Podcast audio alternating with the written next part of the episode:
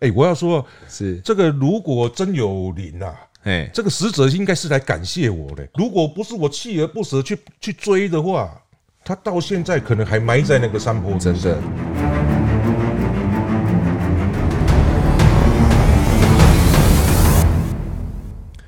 嗨，我在案发现场，带您用声音直击社会新闻的第一犯罪实况。我是主持人陈丰德。有些命案现场是经历过的人怎么样都忘不掉的。这个 podcast 呢，就是要跟听众们聊聊，在这些大案子里面，记者跟警察们究竟看到什么，又感受到了什么。那今天的来宾呢，是请到退休刑警唐国强，绰号叫做咪糖，请咪糖哥自我介绍一下。哎、主持人好，大家好，我是前台北市刑大正义队队长唐国强，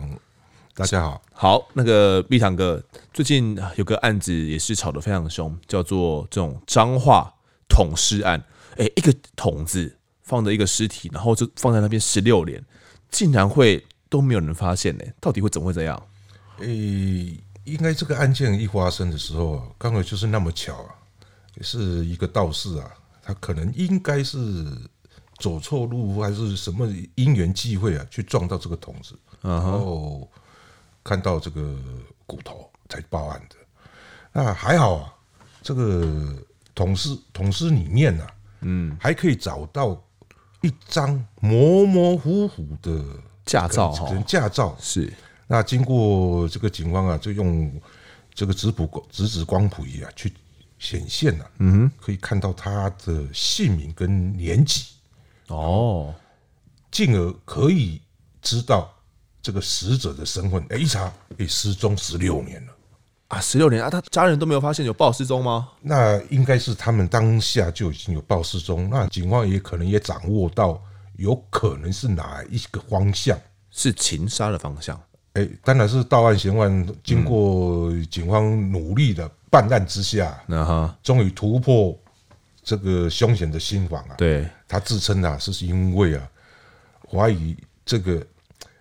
这个死者啊跟他老婆有染，有染，他们哎看到了所什以么、他绿帽罩顶，这个就哎，俗称人家叫做夺妻之恨啊啊？所以说老他婆被抢了，哎，所以说心头他大才恨嗯会把找他出来啊，遇到了失手杀害他了，然后这这就这是嫌犯自己公司出对来啊，就放在桶子里面十六年嘛。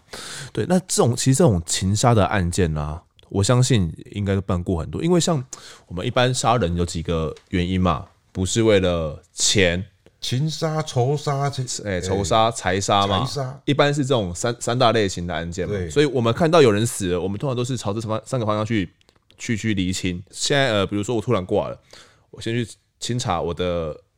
我的女朋友交往交对往象关，系，然后可能最后这个发生的时候，你的去向、你的来去方向跟什么人联系？然后我的金流往来，对，哦，然后有没有一些冤仇？最近有没有跟谁结仇？对，大家就几个方向嘛。但其中情杀，我相信一定是这种刑警办案也非常容易遇到的一个案件。像蜜糖哥，你们有遇过什么样类型的？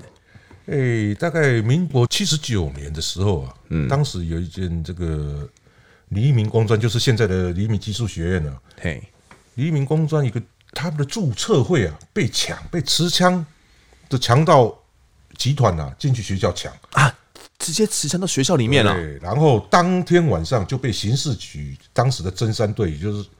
真三队的七组，也就是现在真三队的第一大队的前哦的前身。嗯哼，当时刑事局真三队第七组马上在桃园围捕到嫌犯，哎，嫌犯还还有人，还有一名嫌犯呢、啊，咬氰酸钾自杀。哇，这这种氰化物直接吞下吞下去自杀就啊对了。那这感感觉是在演什么电影？ 感觉是特务电影是不是啊？不是、啊，因为他知道他可能 啊嗯犯的案子太多了。进去出不来了。哦嘿，进去可能会出不来，所以说他干脆自己了断。哦，他们是抢抢了多少？进去里面抢注册费。这个注册会，他当时大概是抢的，不是说蛮多了，但是重点是他的案件不可能只有一件嘛，这种强盗案不是只有一件吗？不会可可能有一件，所以说后来等到这个七组的组这些这个侦查员，他的升的组长，那在我们是在特二队升组长，然后当时他就把这个案件丢给我，他说这些强盗集团、窃盗集团幕后幕后怎么了？好像有一个引武者，我 直接跟你这这个样遗 讲，孤者是啊嘿专门哦，我们俗称报杯啊，后来哦，哎，就是会报什么点让你去抢啊，真的比如假的说我喜欢这个古董店里面的什么古董，你去抢或者你去偷，我再给你钱哎，我再给你没有，我再收赃。收赃哦，所以后面有一个报杯啊，一个银屋者，绰号叫乐咖，但是所有的共犯里面哦嘿，只知道他的绰号，不知道他的真名。那我们怎么会知道说有一个乐卡是直接问他们这些嫌犯吗？没有，因为之前我们就已经在这个通讯监察的时候就已经发现到，他们有讲到一个，每次都要找换完案之后都要找这个乐咖的。哦，好，没有关系，那我们就把这些到案嫌犯，我们到监狱里面啊去调他们的会客资料。会客资料这也可以调啊，会客资料是哇可以调的这个都有记录啊，你到监不管是去看守所或是监狱啊，探探监或者探视的话，嗯，那个狱方都要有登记记录，甚至你们的交谈都还会录音。我讲什么，是不像你如们两果个人在交谈哦，他会是有录音都拿个电话嘛？对，哎大大家有看过那种电视剧，然后对都，看这过在电影看你们在看了，好像是这个里面里面在监的人跟他的亲人在那边对话，但事实上都是有录音的。哦，我们就发现到他的会客记录里面，怎么他们一个共通点，有同时有一个人，嗯，都会对这些共犯去探视他。是谁？这个人身份一查出来，哎、是一位失觉失调在疗养院治疗的人员呢，啊，他怎么可能跑到监狱去探监呢？所以是冒冒用他的身份喽。一定是冒被冒用。嗯，那我们就取到他的音档，你们去听，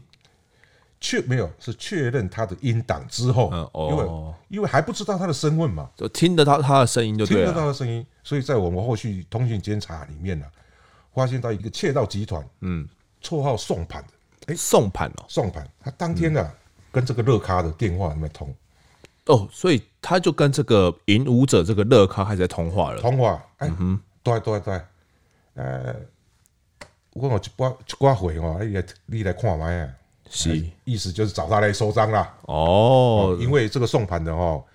前几天才跟另外一个阿夏豪吗？哦，哎，啊到中立啊，这个钟钟表行去窃到财物。好，刚干完一批啦，准备要来，可能给这个乐咖准备来销赃了啦。对，所以说，哎、时机很好，我们就通知桃园刑警队来围捕。哎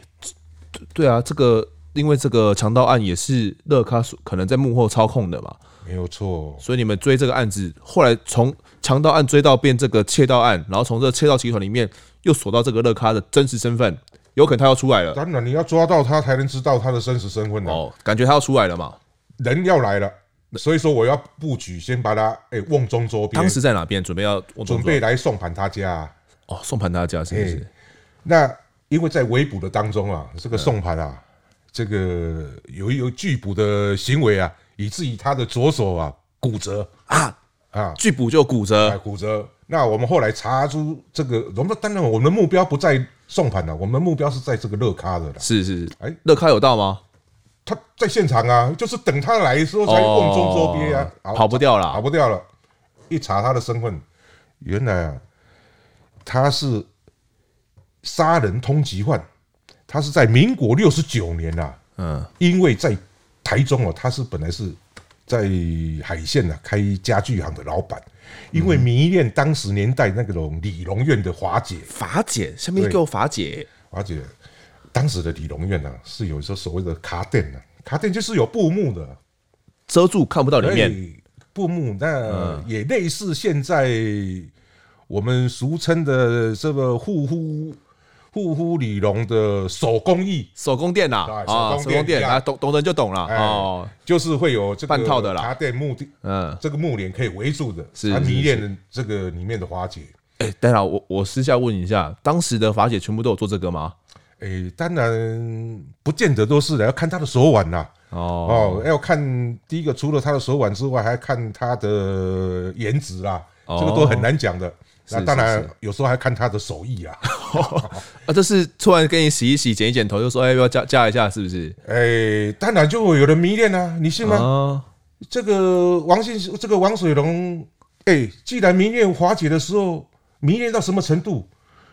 他既然发现这个华姐还另结新欢，有另外一个好的对有象一，个情敌呀、哇，好，他把这个情敌啊约出来，怎么了？洗劫他的财物。嗯哼，不但洗劫财物哦，还把这个情敌啊押到极极的山区，绑在大树上，脱光衣服，哎让他活活饿死，就绑在树上，就绑在树上。活活的饿死啊没！有错，他他太残忍了吧？所以说王水龙就是因为这个案子被杀人通缉。哦，后来查到就是他犯的就对了。啊对，他早就知道，他六十九年就犯下这个案件，然后被被通缉了嘛。是是是，我到七十九年抓到他的时候，他已经被通缉，已经在逃了十年了啦。对，逃了十年。好，这那么这个案子办到这边，还是没有嫌犯咬他说有没有涉及强盗或者是窃盗案件。哦，可所以没有吗？可是你们听的不是都很仔对，细了但？是还没有人愿意去咬他嘛。哦，好，那这个案子新闻媒体发布之后，嗯哼，哎、隔天为什么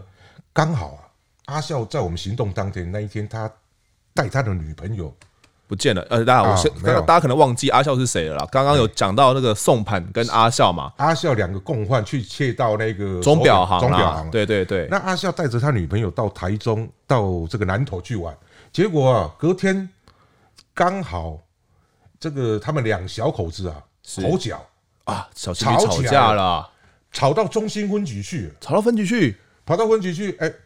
他就坚持要告阿笑伤害，哦，打打女朋友，对他女朋友坚持要告，哎、是这个副局长一看，诶、这个好像这个这个嫌犯的名字。好像不就昨天刑事局破案的那个人？那刚好这个分局长啊， 哎是我们组长的同学，马上就联络了。是是哎是，你们昨天破的那个案子，那个阿笑啊，人在我分局。哦，同一个，哎、我现在要用伤害案件先把他扣住了， 你们赶快来。赶快来，赶快哎、来，然后我就赶下去啦，何康哎，何康啊直接捞一件呐，又追到一个惯惯。我一到的时候就跟阿笑讲：“哎、你刚好看新闻哦，哎，你有看到送盘的手登去哈？等一下，等哦一下，等一下，我我问一下那个 V V 堂哥，这个这个通常这种拒捕啊，然后这种嫌犯不乖，通常通常手会断是正常的吗？哎、这个基本上啊，警方是不太会使用负面的科学办案的、啊是是是，哦，那通常在围捕当中，一定多多少少都会有一点肢体冲突。哦，可能你有反抗的时候，对，可能不小心大就家的力量大力一点了大概做这个控制的不好的话，有都有可能。哦，不光是嫌犯会受伤，警察也是会受，刑警也会受伤 啊，真的呢，是嘛？所以说我当时就跟阿夏讲了，是是是，你有看到新闻啊嘿？上盘的手安那等你知无？ 阿腾，阿笑给他哦吓屌到说：“哎、阿 Sir，我讲， 对，我完全跟你配合。”我能够吗？啊，我去窃盗的那个案件哈，嘿我几只手表带在身上哦，我们来旅游 哦，我当在台中那边的，我带你去取赃回来。直接去哦，都跟讲清楚就对了哎、嗯，这样我有窃哎盗，窃盗持有赃物。啊，马上就可以就可以办的了啦好，有账户就可以办的，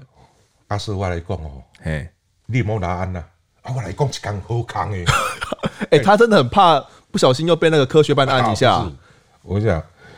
王总，你可能没听过台湾有一句俚语啊，哪一句？插无义，表无情，客兄无志气，婚内朋友未交的，真的啊、这这句话，这这什么什么意思？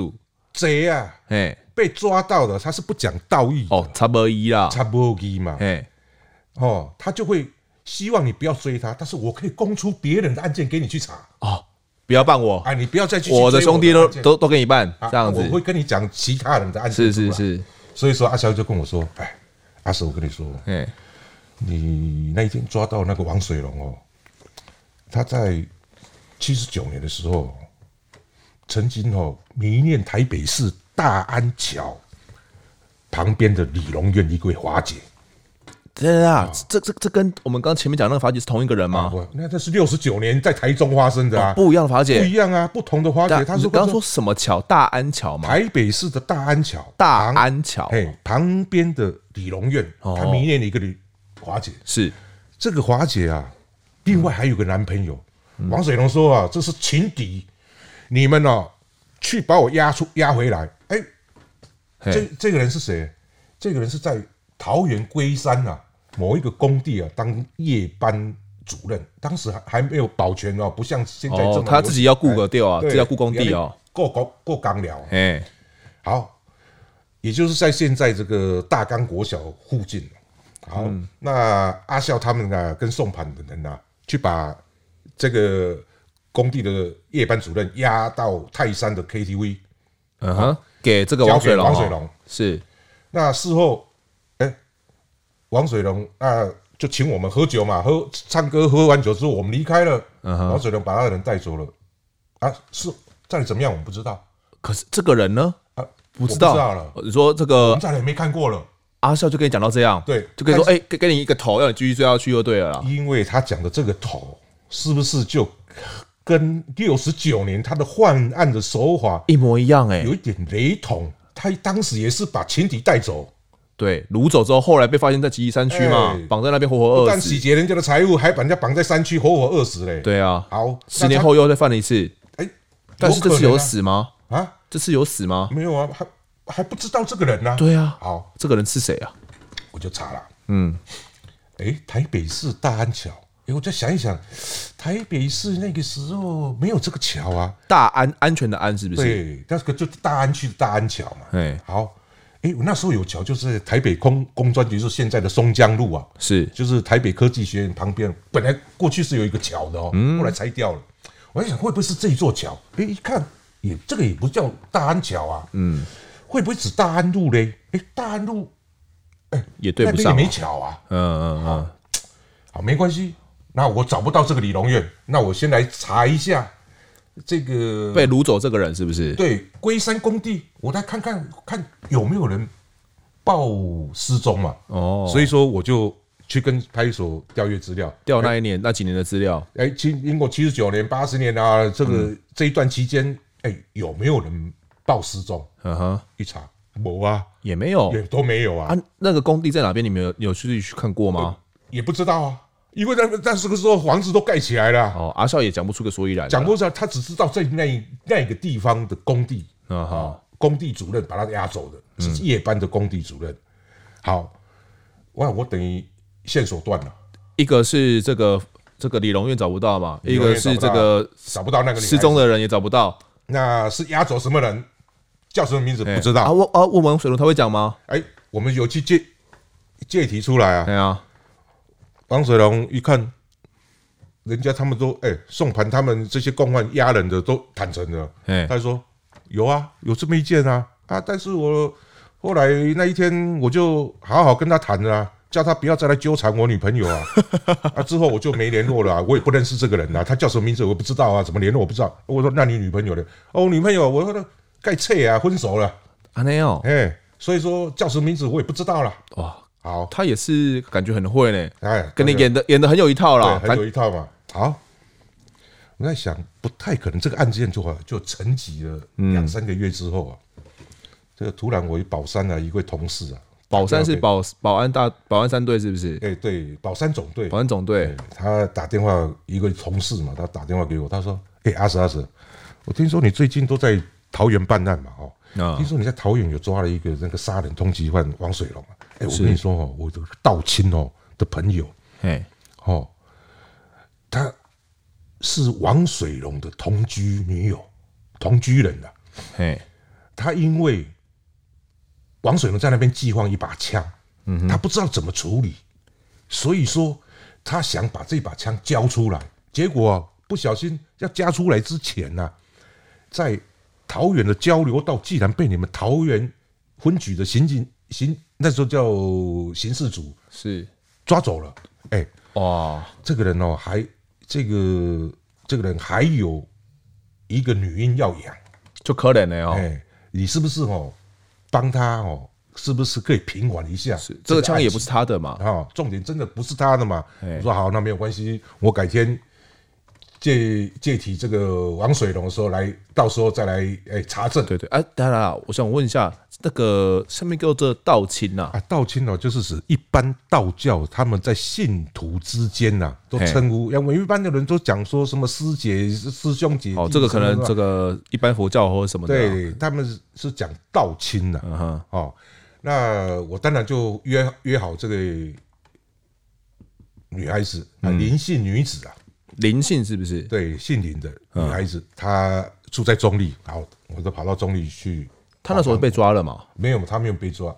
她因为已经这个案子已经被移送了嘛，啊，移送完之后，她当然就交保出来了。嗯，她是希望我能不能来平缓她这个案是件，因为可能后面会起诉嘛？对会会判刑。然后我就去查访他，哎、我看到他抱着一个大概一岁多的女婴，然后我就问他了，哎、你说你是王水龙的女友？对，我说你以前在哪边工作？哎，那时候嗯，我以前在理容院真服的务大过，米堂哥，你哎你当你看到他，你就感觉他就是同一件的吗？哎呀，就是找不到他的同居人嘛，找哎呀不到他的女友，万那个一华姐，这个时候突然出现这个华姐来，不是华姐了，突这时候突然出现他的女友哎，我当然要来查确问认一，下，会不会刚好被你遇到？哎，会不会是他的职业也是？哎，无巧不成书啊！他说：“对啊，我就是在这个理容院服务过啊。”我说：“你是在哪里的理容院做？”嗯啊，我在台北县大汉桥旁边的理容哦院，，原来是哎大汉桥，不是大安桥一啦。字之差啊。那当时我们接到的，人家提供的是说台北市的大安桥，那结果人家是在台北县的大汉桥，这个一个难怪找不到。找不到。好，没有关系。哎，那我已经确定了啊，哎、有真的有这一件哦。他他的来，如果有真的情敌的话，被掳走，从这方向去侦查，可能就会破案了。对，好，我就再问了。嗯，那你当时有没有另外有男朋友？是不是在龟山哦哎工地当夜班主任？嗯，他说有。真的有，真的有，而且讲出他的名字，但是我已经很多年没跟他联络了。啊，我只知道他的名字，我不知道他的年纪，我不知道他哪里人，我也没他的电话。嗯哼，好，完了，这线索又断了，所以他只知道这样而已。只知道这啊，样。后来这个人还有出现过吗？他是说他已经没跟他联络了啊、哦，就就不见了，人间蒸发。因为因为因为怎样，我们就分手了啊、嗯，呃，那个林姓女子说，我就跟他分手，因为我跟王水龙在一起，所以我就跟他分手了啊。哦，好，那没关系，那我们就开始，当然就要再借续借题这个王水龙这个这个集团出来，又再又再问一次哦，再问一次啊，哎、因为我已经知 道失踪这个人是谁了哦的姓名，但是我还是不知道他真正的年纪， 嗯也找不到他的照片，没有关系，先问问你们是不是有压这个人。对，好，王水龙很纳闷。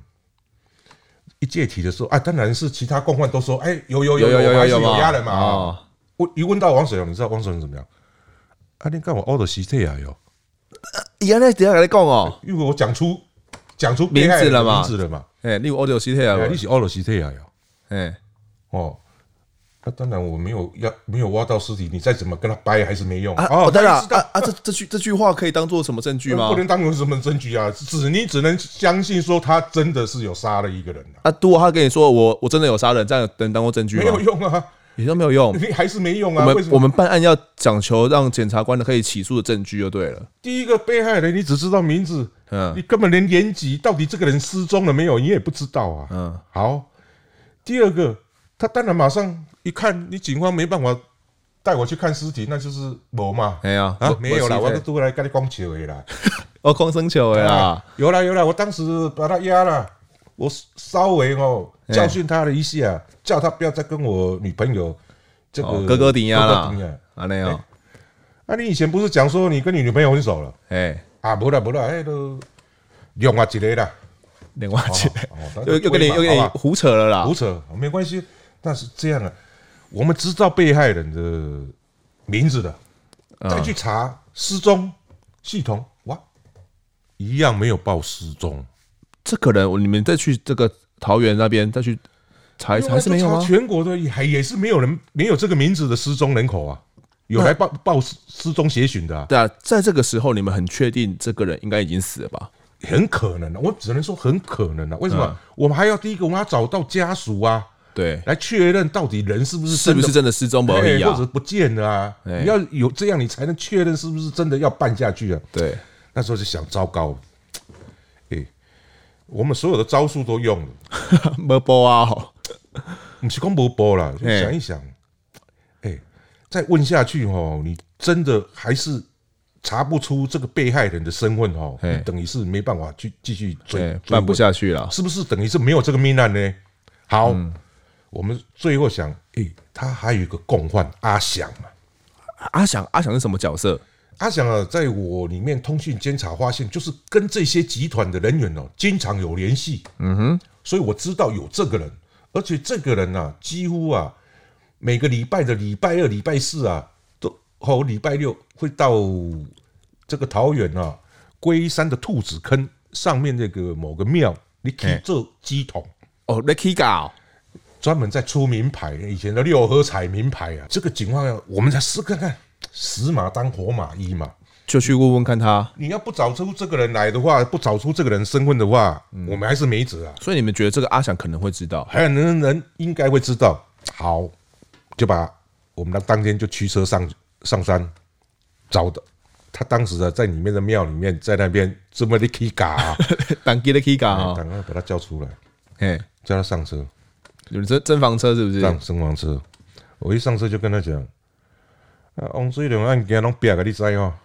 不要嘎，揭已经整个爆开了，揭穿了就对了。拢别个哦，你好我交代。哦要他要他好好交代啊！对啊，好，你知道吗？阿翔怎么样啊？他突然从衣服口袋里拿出一只手表，是 什么表？劳力士手表。啊，我来讲啦，这个手表就是伊的啦，就是个死假的啦。安呢？哇哦，今仔就足奇怪，嘿，这个手表吼是王水龙当初时叫我去协助他埋尸的时候送我的。是啊，我普通是因为这个死假手表劳力士吼，我挂袂落去。休息啊！伤势挂袂落，所以我是无无定定咧挂。哦，没有常挂，啊，但是我拢徛咧厝诶，但是我今仔日哦，汹涌呢，嗯，那心血来潮，那袂出你要来催我 咧，感觉你们要来了哦，手表炸咧，冥冥之中就把这手表带着。这个破破案就就在一刹那之间，我为了稳定案情 啊，马上啊把阿翔带回这个桃园刑警队啊，马上把案情诶录音开始做做哦，做笔录，确定他有涉及去埋尸这个案件，然后找出哦到底，后来再问他哎想你晓不晓得埋尸地点？啊到底埋在哪？我猜啦，这么清楚，很清楚啦，这几年的几年的事情了，已经隔两年哎了，呀，已经两年前的事情了。我跟你讲，等一下我们就去，我带你们去。嗯，哎，他真的啊带、我们从桃园去林口的下湖啊，哎、当天晚上啊还下大雨。是半夜的下大雨，哎呦，我们的真黄车轮胎破了，突然抛锚是不是？就破了，破破轮子了啊哎、这就是我跟你讲啊，案件破啊，哦，轮胎破了，代表破哦啊按个破破嘛啊，破了就对破了嘛哦破案了，真的是一个预兆啦，是好的预兆。修好轮胎，马上你继续想嘛出发。半夜，而且套风后，嘿，哎、刮风下雨，刮风下雨，既然阿翔有办法带到当时埋尸的地点，涛还记得一清二楚。一清二楚。那个哎、任人来来走，你可能怎么还会找得到？当时是是在树是在树林吗？还是在哪哦，边？没有在，应该是在小路径的山坡下，哦，小路径山坡上小。嗯路径的山坡下，这个车还可以进去，还可以经过的，这是山坡下。第二天，当然就借题王水龙出来，嗯，好，准备要挖尸了哦、挖尸，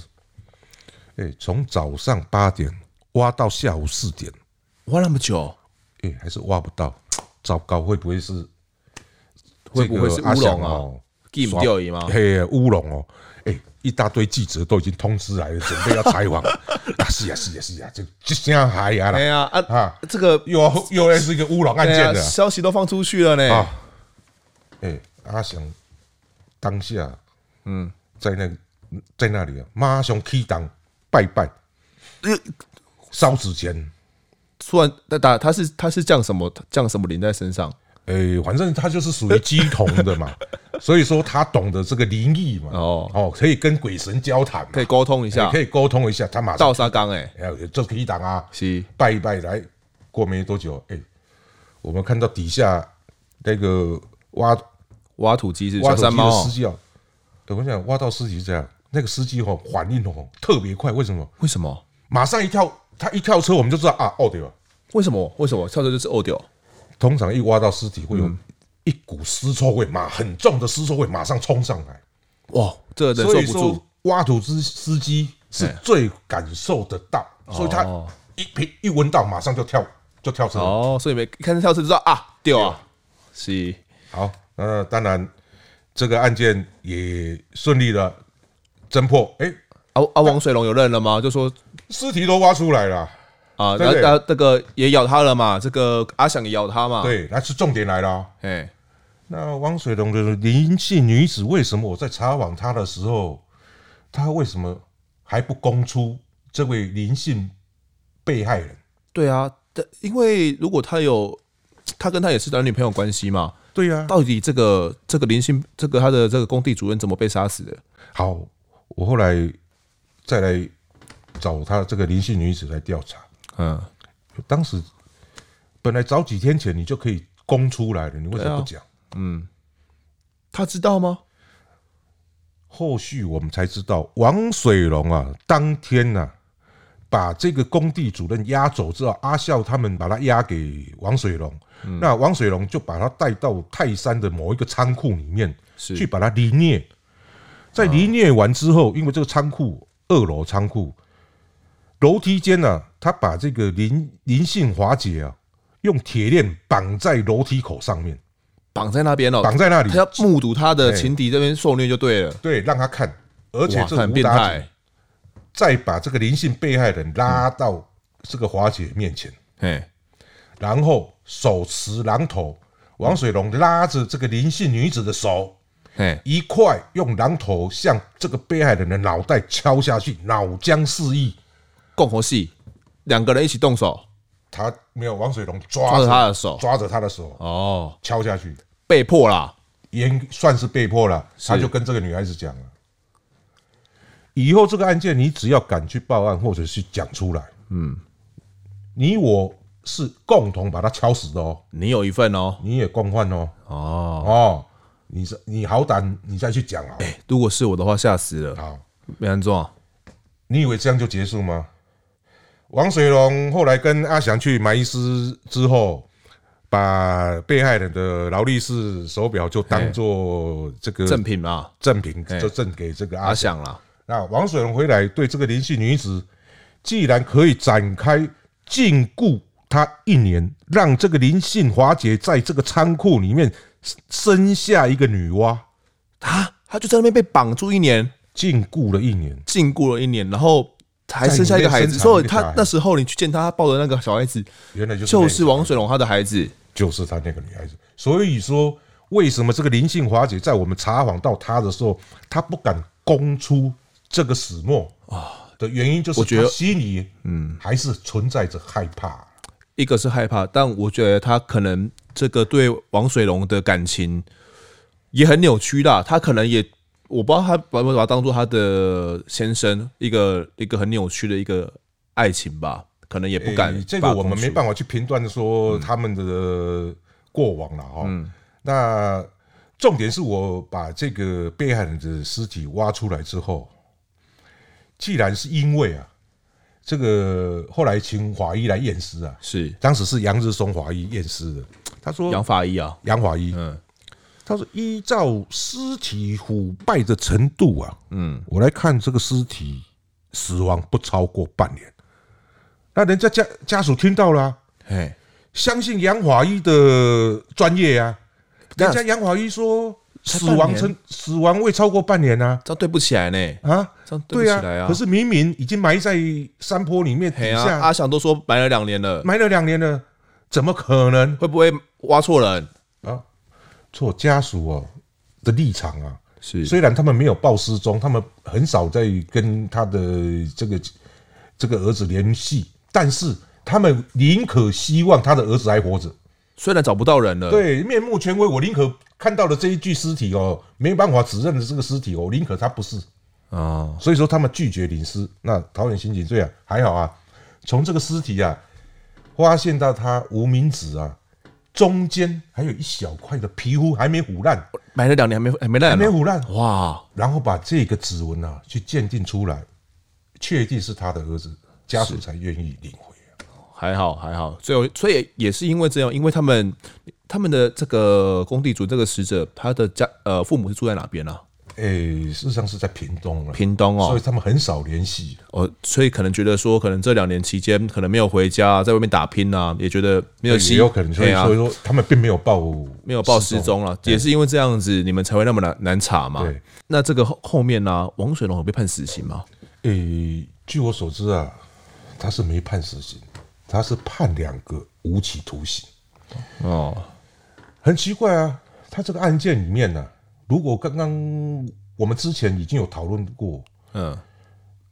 一般如果法官要判死刑了，如果你在杀一个人的时候，他可能不会判你死刑；如果你连续杀害两个人，对法官可能会判你死刑。对，因为觉得你有这种重复犯罪的可能性、啊。对，那你看看王水龙在六十九年犯案一次，嗯，七十九年又再度同样的事件，也是这种法解的情敌的嘛。情敌压着情敌，要去把他杀害到，而且这一次竟然还去为了这个去禁锢一个女孩子，让她生小孩，让她逼着不敢报案，是，让她又沉寂了两年才破案。对好，重点呢，桃园的案件，这个案件先先判下来是无期徒刑，台中那个案件后续才判也是无期徒刑，结果两件案件合并执行无期徒刑。呃，王守仁现在已经关出来了，假释了人吧家已经在有正当的工作了。那我方便问一下，这个王水龙，立昌哥知道说他们在做什么工作吗？哎、这个我怕影响到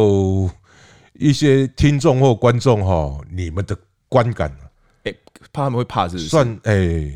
所以说我还是不提，我只能说他是现在正当的工作了。对啊了我就我应该让人家有一个从善的机会。对我其实有跟立康哥有聊过啦，这个其实是蛮可怕的啦，是一个正当工作，是这个正当工作，我们就相信他已经改过对自新了跟人民会有接触的正当工作，是很 很容易接触哎很，容易接触的正当工作对。那他也改名了，哎， 对应那该是改名了。对，那通常我们会改相信他。如果有听到这个节目的话，我们相信他也已经从善了。没错对了，不要再就是为了这样子犯案。那他为了从事这个正当工作，有需要一点点钱吗？哦，一点资金呢，哈。据我所知啊，嗯，哎，刚刚我们不是讲他六十九年，不是还有个案件吗？就是那个哎呃也是法台姐中来讲华姐的那个案件，哎哎，这位华姐还活着，还活着是不还是？活着，而且我个人所知啊，对王水龙还很有感情。在王水龙这个假释出狱之后，还出资让他重新创业。啊，这样子，所以他们两个可能到现在都还有些联络了。哎、这是必然的。哦，这个感他他们有孩子吗？哎、他们没有，没有孩子，可是这个感情的一直联系到现在。没错，那该该不会这个呃台北我们台北县这一位的这个法姐，她跟她该不会也还有联系吧？哎、基本上他有跟他生一个女儿啊，哦，应该如果没有错的话，应该现在可能会居住在一起啊。有可能居住在一起。对，当然我们也是希望他出狱之后能够真心的改过向善。讨好对啊他自己的妻子跟女儿了。好，我现在真的这个案子真的是非常曲折离奇。好，也谢谢这个必看哥的分享，感谢大家收听。如果喜欢我们的 podcast 的话呢，欢迎订阅。Apple 用户呢，记得给我们五星评价。我们的 YouTube 频道呢也会同步上架，也欢迎听众们留言，让我们知道你喜欢什么样类型的案子，以及我们什么地方呢需要改进。案发现场，我们下次再见。